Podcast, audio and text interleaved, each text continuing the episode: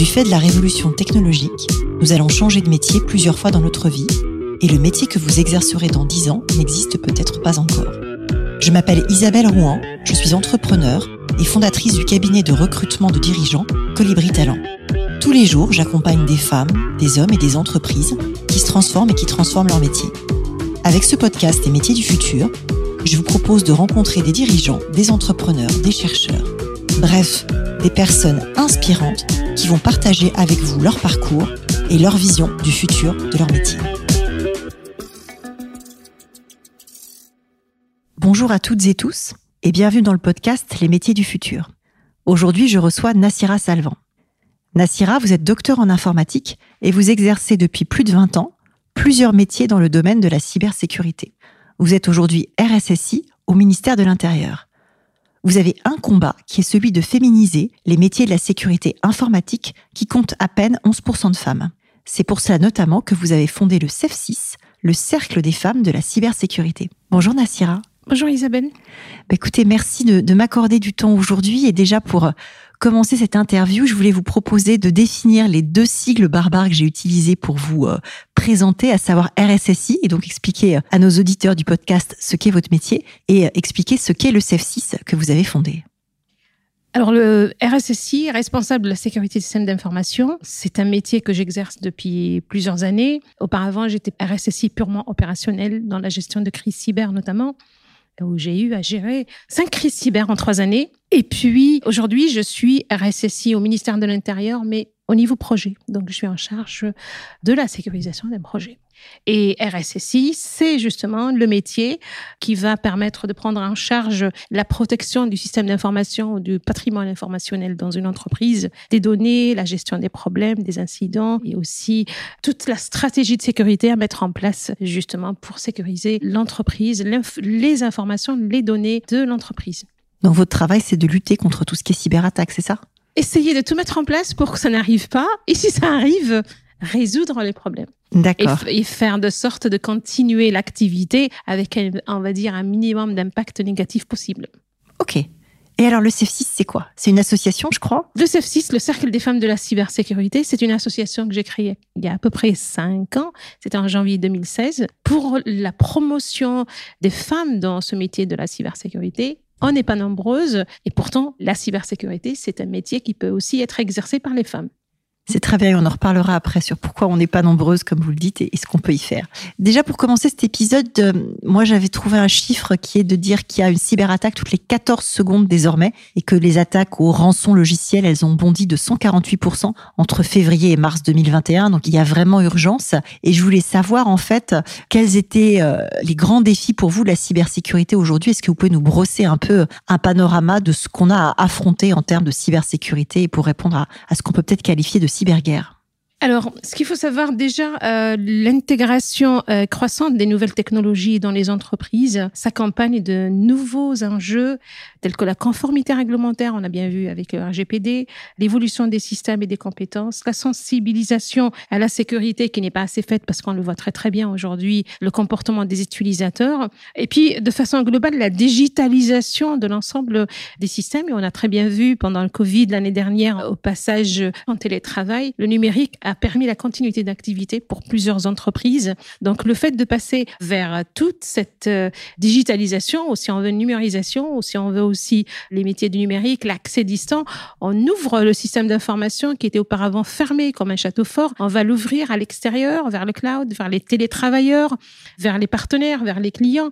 Et une fois qu'on a ouvert le système d'information, on a ouvert aussi des vulnérabilités. Ça, c'est le premier aspect à prendre en compte. Et le deuxième aspect, c'est l'émergence accrue de nouvelles menaces liées à une cybercriminalité.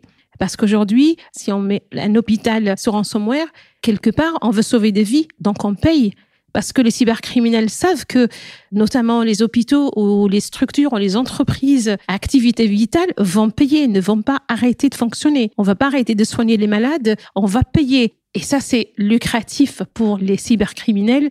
Et aujourd'hui, quelque part, on leur offre cette possibilité d'accroître euh, les cyberattaques.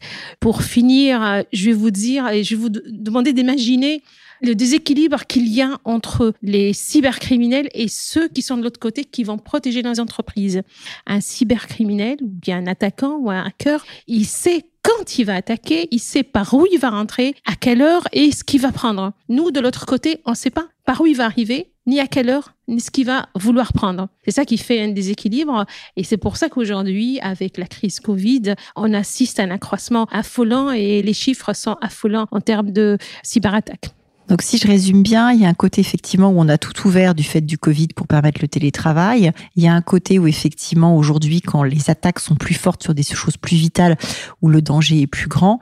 Et après, effectivement, il y a un côté de déséquilibre des forces avec euh, la nécessité dans votre métier quelque part de prévoir l'imprévisible, là où le hacker, c'est lui effectivement là où il va essayer de forcer la porte. Associé à ça, un dernier élément à prendre en considération, l'évolution dans les métiers de numérique. Il y a l'intelligence artificielle, le big data, les objets connectés, le cloud computing. Et eh bien, toutes ces nouvelles technologies apportent leur quantité de vulnérabilité. D'accord. Il y a un fonds d'investissement qui s'appelle Cyber Security Ventures qui estime qu'il manque aujourd'hui 3 millions et demi de profils en Europe pour adresser ces enjeux de sécurité numérique. Je voulais savoir ce que ce chiffre vous inspirait. Moi, je le trouve colossal. Est-ce que c'est vraiment un métier hyper en tension à ce point? C'est quoi la feuille de route? Alors euh, déjà, cette filière, c'est plusieurs métiers. On va peut-être le voir tout à l'heure. Comme je l'avais dit, d'une part, euh, la cybercriminalité est de plus en plus forte. Donc il y a de plus en plus de cybercriminels qui sont organisés. C'est des organisations, ils savent ce qu'ils veulent et c'est des organisations quand même. Par moment, il y a même des États qui sont derrière. Donc on voit la menace. Et d'autre part, les systèmes sont très peu protégés peut-être pour certains, c'est, je ne veux pas généraliser, la cybersécurité, c'est transverse c'est transverse et on a besoin de beaucoup de compétences. Malheureusement, on ne forme pas assez. Un autre souci de cette filière, c'est une filière certes intéressante, dynamique, mais elle est mal connue et surtout mal jugée par la complexité, par euh, l'évolution des métiers du numérique, par l'accroissement des cyberattaques, font qu'il y a énormément de besoins dans les entreprises d'une filière qui est mal connue et mal jugée. Alors justement, c'est quoi les métiers de cette filière? Parce que vous dites qu'il y en a plusieurs. C'est lesquels qui sont les plus importants? Les métiers de la cybersécurité euh, sont nombreux. D'ailleurs, euh, j'ai participé euh, en 2017 à une étude avec l'Observatoire des métiers du numérique, de l'ingénierie du Conseil de l'événement. Et puis, il y a une récente étude l'année dernière publiée par l'ANSI, l'Agence nationale de la sécurité des systèmes d'information. Donc, Agence nationale de la sécurité des systèmes d'information, qui est un organisme étatique, c'est ça? Oui. Et donc, ces deux études décrivent les métiers qu'on trouve aujourd'hui dans la cybersécurité, mais il y a de nouveaux métiers qui vont arriver, bien sûr. Donc, il y a des métiers purement techniques, des métiers organisationnels, des métiers aussi, on va dire, euh, juridiques quand on parle du GDPR, mais généralement, l'OPIEC classifie les métiers de la cybersécurité en cinq catégories. Le premier, c'est le pilotage. Donc, pilote, organisation de la sécurité et gestion de risques tous les métiers autour du pilotage et de l'organisation dans l'entreprise euh, de la sécurité des systèmes d'information. Des métiers assez transverses du coup. métiers d'organisation, de gouvernance et aussi de stratégie parce qu'aussi on va définir euh, la gestion de crise cyber. Le deuxième euh, métier, c'est la gestion de projet dans le cycle, la gestion de projet de sécurité, cycle de vie de la sécurité on va mettre en place un projet sécurité et on va sécuriser de bout en bout et donc on va suivre la mise en place d'un projet sécurité. Ensuite, on a le maintien en condition opérationnelle et de sécurité. Une fois qu'on a mis en place un ensemble de technologies, d'organisation pour la sécurité, notamment si je parle du SOC, Security Operations Center. Donc là, il faut s'assurer que ça continue à marcher, que les appareils continuent à fonctionner. Je fais directement la transaction avec le quatrième axe qui est les supports et gestion des incidents de sécurité. Enfin, le dernier axe, c'est les conseils, l'audit et l'expertise en sécurité. Si je peux faire une analogie pour comprendre tous ces métiers, je vais utiliser le NIST, on va dire le framework du NIST, mais je vais faire une analogie par rapport à la protection qu'on veut faire chez soi, dans une maison. Vous voulez protéger, vous voulez mettre en place une protection de chez vous. Donc, on va commencer par une première euh, chose, c'est identifier qu'est-ce qui a de la valeur qui mérite d'être protégé à la maison. Est-ce le frigo, la machine à café, les bijoux ou les enfants? Donc ça, c'est l'identification du bien. Le premier axe, c'est l'identification. Identifier ce que j'ai de bien à protéger. On protège pas la même chose, euh, on va dire, les bijoux qu'une machine à café, même si le matin, pour se réveiller, il faut un bon café. c'est important. Et, on, protège ses, ses enfants différemment. Mais voilà. Mais on va les protéger contre qui? Donc, on va faire ce qu'on appelle une analyse de risque. On va faire euh, cette étude-là pour voir les biens que je veux protéger. Je veux les protéger contre quelle menace? Donc, je reviens chez moi, je vais protéger contre le facteur, contre le chien du voisin, contre le voisin. Donc, on va identifier. C'est la première chose qu'on fait, c'est l'identification des biens qu'on veut protéger et des menaces. Et donc, vers cette analyse de risque. Une fois qu'on a identifié tout ça, on va passer sur le deuxième axe. Le deuxième axe, c'est la protection. Là, on va mettre en place ce qu'il faut pour protéger donc, quand je suis chez moi, je mets du barodage, je vais mettre peut-être un chien euh, de guerre. Au niveau informatique, on va mettre en place les protections du poste de travail, donc des ordinateurs, du réseau, de tous ces aspects-là avec des technologies. Donc, on voit très, très bien les métiers qu'il y a derrière, les ingénieurs qui vont configurer, qui vont mettre en place ces protections. Qu'on a mis tout ça en protection, on va surveiller. Donc, vous pouvez mettre une caméra devant chez vous pour voir qui rentre, qui sort. Et donc là, on va mettre en place ce qu'on appelle le SOC, Security Operations Center, au centre des opérations de sécurité, pour superviser toutes les menaces qui peuvent y avoir. Donc là, on va trouver des métiers d'analystes qui vont analyser toutes les informations qui transitent et décrypter est-ce qu'il y a des attaques ou pas des attaques. Maintenant, quand on arrive au quatrième axe, c'est si jamais je suis attaqué, il faudrait quand même que je gère l'attaque pour redémarrer mon travail. Donc, il faudrait que je stoppe de ransomware. Et donc là, on va trouver d'autres équipes de réponse à incidents qui seront là pour euh, avoir justement la capacité technique. Corriger. De, pour corriger. Et puis, arrive un dernier axe qui est très, très important. En fait, toutes les entreprises sont attaquables ou attaquées. La sécurité absolue n'existe pas. Donc, il faudrait travailler l'axe qu'on appelle de la résilience. C'est de dire, je peux être attaqué un jour, comment faire pour assurer la continuité d'activité? Et là, c'est le cinquième axe, justement. Donc, protéger son entreprise. Il y a cinq axes et tous les métiers de la cyber tournent autour de ces axes. Alors, le CEF6 fédère des femmes dans le milieu de la cybersécurité. Il y a moins de 28% de femmes qui s'orientent vers les métiers du numérique aujourd'hui et euh, à peine 11% qui euh, exercent des métiers dans la cyber. Pourquoi, d'après vous, euh, il y a un tel déficit de femmes dans ces métiers et pourquoi vous, vous avez choisi ce type de métier? En fait, moi, je suis arrivée dans ces métiers à l'origine, je voulais être médecin. Comme disait la gardienne de l'immeuble où j'habitais à Paris, médecin des ordinateurs. C'est ça, c'est assez loin quand même. C'est scientifique ah, dans les deux cas. Non, non, non, non, c'est pas si loin que ça. Parce que euh, vous allez voir, moi, quand j'avais 11 ans, j'ai perdu une amie et je comprenais pas comment on peut perdre euh, sa meilleure amie d'enfance à 11 ans. Et là, je voulais absolument être médecin. Puis, comme j'étais brillante en maths et ma professeure, Marie-Thérèse, m'a dit non, non, c'est un gâchis pour, pour les maths que tu ailles faire médecin. Il faut que tu fasses des maths. Donc, je me suis retrouvée à faire des maths, à faire ingénieur en informatique, à faire docteur en informatique et je travaillais dans ma thèse de doctorat sur les politiques de sécurisation du VPN. Donc, ce qui fait que je nage dans ces sujets depuis le berceau, on va dire. Mais j'aime ce que je fais parce que quelque part, on est là pour protéger autrui. Le métier qu'on fait de la cyber, c'est pour protéger aussi les autres des menaces cyber. Il se trouve aussi que dans le CF6, depuis une dizaine d'années, je porte un autre combat pour la protection de nos enfants de tous les risques cyber. Et j'ai déjà contacté plusieurs ministres de l'éducation nationale pour que l'éducation nationale prenne en charge la sensibilisation des jeunes à la protection et l'éducation à l'usage sécurisé du numérique. Et l'Australie l'a fait la semaine dernière à intégrer un module, voilà. Et donc quelque part, c'est pas très loin protéger les autres, protéger nos enfants, c'est une façon. Et pareil aussi, être médecin, protéger contre les maladies, ou sauver des vies. Quelque part, euh, j'étais pas très très loin, mais j'adore ce que je fais. Et c'est dommage qu'il n'y ait pas beaucoup de femmes. Encore une fois, je reviens à ce que j'avais dit initialement. C'est pour la simple raison que c'est une filière qui n'est pas très connue et c'est une filière qui n'est pas très, comment dire, mal jugée, comme tout le numérique d'ailleurs. Hein, Pourquoi elle est mal jugée, d'après vous?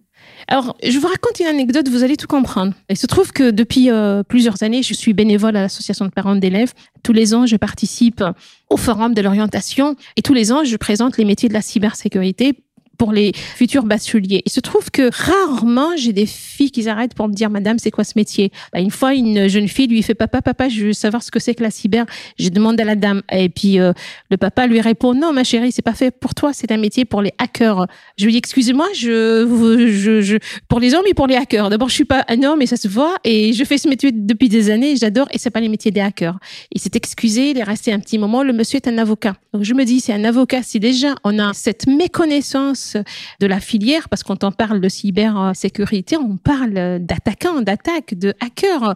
C'est là que les gens comprennent pas très très bien. C'est aussi à nous d'expliquer cette euh, filière. Et puis la cybersécurité aussi, comme tous les métiers du numérique, aussi souffre de certains préjugés que les métiers du numérique, on le voit très très bien dès le jeune âge, qu'est-ce qu'on met entre les mains d'une petite fille ou entre les mains d'un petit garçon? Et très très vite, on, le voit. Moi aujourd'hui, mon fils, il est en prépa, dans sa classe, il y a quatre filles. En prépa scientifique. scientifique. Quatre filles sur une promotion de 36. Il y a un vrai sujet là-dessus. C'est pour ça aussi que moi, je fais cet épisode des métiers du futur avec vous, déjà pour faire connaître les métiers de la cybersécurité et pour les incarner. Mais comment, d'après vous, justement, on peut remédier à ce déficit de genre? Comment est-ce qu'on peut donner envie aux jeunes filles, aux jeunes femmes, aux petites filles de s'engager là-dedans? Et comment est-ce qu'on peut mieux faire connaître ces métiers? Déjà, il faut faire euh, très très jeune déjà. Ce qu'on fait nous au CEF6, pour revenir au CEF6, c'est l'une des raisons pour lesquelles on a créé cette association où j'ai pris l'initiative de mettre autour de moi un ensemble d'hommes et de femmes, parce qu'on est aussi l'association, elle est mixte, pour sensibiliser les entreprises, les partenaires éducatifs, les recruteurs à l'importance de la parité homme-femme dans ces métiers de façon globale et surtout faire progresser la présence et l'impact des femmes dans la cyber. Déjà, on intervient dans les collèges parce qu'en fait, il faut commencer très très jeune. Ça se décide très très jeune. Et quand bien même ça se décide très très jeune que par la suite, on n'arrive pas aller vers ces métiers du numérique, notamment globalement vers la cybersécurité, il faut savoir que dans le CEF6, on a un programme de mentorat, un programme d'accompagnement pour accompagner les femmes qui souhaitent euh, se convertir vers la cybersécurité ou qui souhaitent faire autre chose. L'année dernière, on a un chiffre en tête, 50 femmes. On a accompagné 50 femmes qui sont venues de différents métiers et qui aujourd'hui sont euh, pas encore des expertes, elles le seront un jour en cybersécurité. Il y a tout cet accompagnement qu'on fait à deux niveaux, mais de façon globale pour avoir euh, plus d'hommes et de femmes, parce qu'il y a besoin aussi. C'est une filière qui a un déficit d'experts. C'est démystifier cette filière, d'expliquer ce qu'il y a dans cette filière et les métiers qu'il y a autour de cette filière. C'est aussi à nous, les experts de cette métier, d'aller expliquer. Nous, on le fait à travers l'association. On organise plusieurs événements l'année. On organise là depuis cette année ce qu'on appelle les masterclass. Les masterclass, c'est des mini-formations réservées aux membres de l'association où on parle des différents, d'abord des métiers de la cyber et puis aussi différents sujets. La semaine dernière, par exemple, j'ai donné une euh, masterclass sur euh, la gestion d'une crise cyber. Et là, c'est vrai que c'est important de montrer ces métiers. Et depuis cette année aussi, on a lancé un autre programme de mentorat et d'accompagnement cette fois-ci pour les étudiants. Parce que les étudiants qui vont des écoles d'ingénieurs, ils sortent d'une école d'ingénieurs, ils sont euh, hyper capés sur le côté technique, il va leur manquer énormément de choses. Et donc nous, dans ce programme qu'on a démarré que cette année pour une dizaine d'étudiants et étudiantes, là aussi on a des garçons, les accompagner vers les métiers des cyber, on leur présente tous les métiers autour de cette filière. Il y a des métiers techniques, ceux qui aiment la technique vont aller vers les métiers techniques, il y a les métiers organisationnels, il y a les métiers aussi de gouvernance. Il y a plusieurs métiers. Et par la suite, on va les accompagner, par exemple, dans les soft skills. Ils vont apprendre énormément de choses dans l'école d'ingénieurs, de la pure technique, mais il va leur manquer d'autres, euh, le savoir-faire et le savoir-être. Donc, on apporte, nous, un complément à la formation via des bénévoles de l'association qui vont accompagner ces jeunes à savoir écrire un CV, à savoir euh, passer un entretien et ainsi de suite. Donc, ça, c'est, on a commencé ce programme cette année. Il y a plusieurs écoles qui sont intéressées par suivre ce programme qu'on a lancé. Et pour répondre à votre question, oui, il y a beaucoup à faire à tout niveau, à tout âge. Et à nous, les associations, on le fait, on est quelques associations à le faire. Mais si on peut instaurer ou introduire un module pour expliquer ces métiers, je pense qu'on aura démystifié cette filière et on permettra euh, à beaucoup de jeunes filles, euh, aussi des jeunes garçons, de venir vers des métiers dynamiques, très passionnants très très passionnant. C'est vrai que vous en parlez avec beaucoup de beaucoup de passion et je voulais juste faire un focus. On a parlé de compétences, de savoir-faire et de savoir-être et vous avez parlé d'école d'ingénieur. C'est quoi du coup la filière adéquate quand on veut s'orienter vers les métiers de la cybersécurité? Il faut faire une école d'ingénieur et c'est quoi les compétences de savoir-être qu'il faut développer en priorité? Alors, déjà, j'aimerais revenir euh, sur les catégories de formation. Je reviens à l'étude de l'OPIEC qui a recensé à peu près 150 langues formation et 400 formations courtes. Sur cinq catégories. La première catégorie, c'est l'hygiène du numérique. Là, on peut avoir un BTS, un IUT, une licence en informatique non spécialisée en cybersécurité. Là, par exemple, on peut avoir euh, cette base. Ok, les bases Bac plus 2, c'est ça qu'on est en train de se dire. Bac plus 2, voilà. On peut Bac plus 2. On peut aussi avoir euh, la deuxième catégorie catégorise formation complémentaire. Donc ça, c'est pour les personnels qui sont déjà dans l'informatique et qui souhaitent aller vers d'autres métiers. Ensuite, on va avoir euh, ce qui est important, les formations cybersécurité spécialisées. Carrément, c'est des formations pour les spécialistes du système d'information, la cyberprotection, la cyberdéfense et la cyber-résilience. On va ça, c'est fait où? Ben là, il y a plusieurs écoles. On peut trouver, je pas noter, euh, je veux pas euh, citer les, on les, PITA, on fait pas de pub, euh, par exemple. Bah, il y a les PITEC, il y a l'école 42, il y a les PITA, ce, genre d'école. Par exemple, au niveau Bac plus 3, on recense aujourd'hui 38 licences pro, plusieurs IUT, hein, instituts universitaires euh, qui le font. En Bac plus 5, on a 37 titres d'ingénieurs et puis aussi des 45 masters de métier. On a plusieurs universités, Lyon 2, on a aussi euh, Limoges, on a, les, on a plusieurs écoles qui le font. Ah bah, D'ailleurs, je vais faire la publicité pour le livre que nous avons publié l'année dernière. Je ne porte pas de suite à capuche, pourtant je travaille dans la cybersécurité. En fait, le livre, c'est un guide pour les, euh, les métiers et les formations. En fait, le livre sur trois chapitres. Le premier chapitre, tous les métiers autour de la cybersécurité.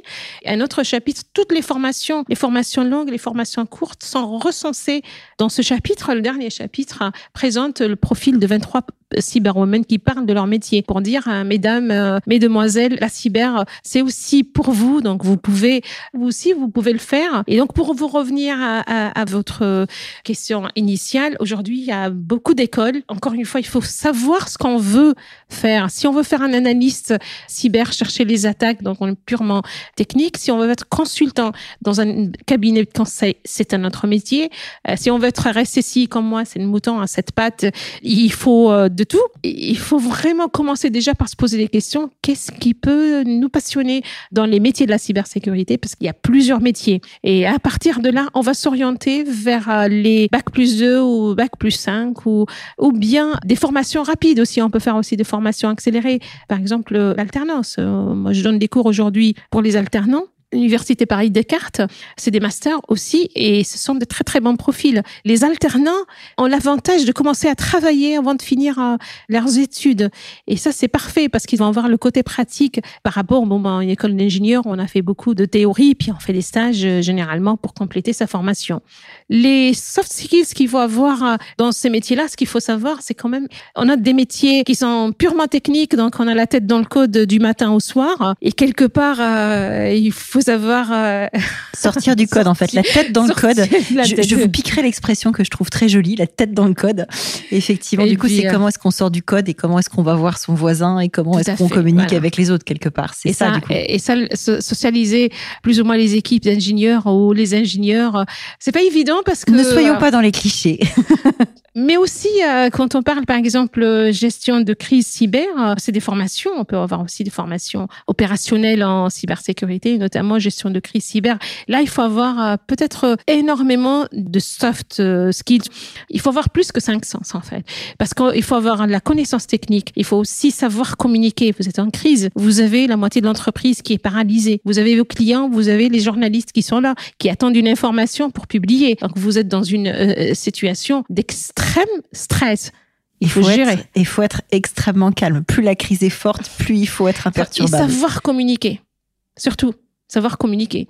Parce que bon, j'ai des anecdotes, je vais pas raconter ici ces anecdotes euh, de mauvaise com, mais c'est vrai que c'est important aussi de savoir euh, remonter l'information. Comex, c'est la direction générale, parce que pareil, on regarde les chiffres, on a coupé Internet, donc nos clients, ils sont à l'arrêt, donc on perd 5 millions d'euros par jour. Comment apporter l'information vers le Comex, mais pareil aussi pour comment discuter avec les équipes opérationnelles qui sont eux en train d'essayer de réparer ce qui est cassé. Donc c'est certains certains métiers de la cybersécurité, notamment le métier que j'exerce euh, depuis des années, nécessitent d'avoir plus que les cinq sens qu'on peut avoir, plus que la connaissance technique, plus que la connaissance organisationnelle, plus les diplômes, plus que les certifications, tout ça c'est bien. Mais il faut savoir communiquer.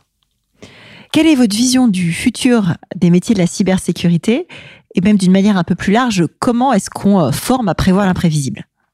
Les nouveaux métiers vont arriver avec les nouvelles technologies qui arrivent, les nouvelles technologies du numérique qui vont arriver. On va parler de 5G, on va devoir parler de l'IoT, les objets connectés, on va aussi parler d'intelligence artificielle. Donc tous ces métiers-là, il faut savoir sécuriser. Quand je vous parle ne serait-ce qu'objets connectés, ça arrive en masse, il y en a partout.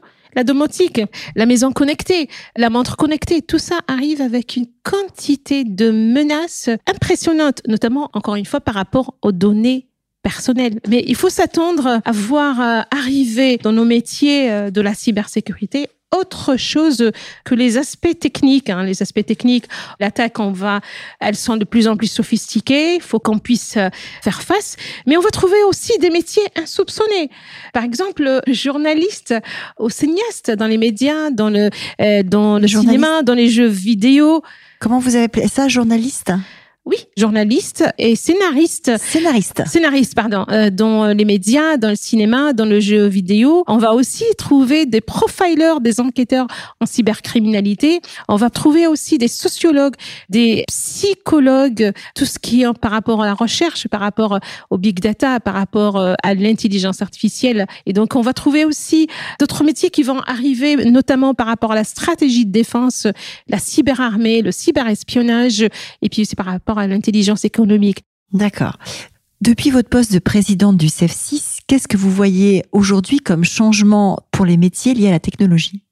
Euh, en fait, il y a l'arrivée, comme je l'avais dit précédemment, des nouveaux métiers, notamment liés à l'intelligence artificielle, liés, on va dire aussi au big data, euh, liés à la blockchain. Aujourd'hui, tous ces métiers-là, c'est des nouveaux métiers, mais c'est des métiers aussi qui doivent être accompagnés par la cybersécurité. Donc, pour revenir à la cybersécurité, on voit très très bien que l'intelligence artificielle va apporter énormément à la cybersécurité. Et là, on va voir arriver des nouveaux métiers au niveau de la détection, au niveau de la protection et au niveau de la réponse à incident.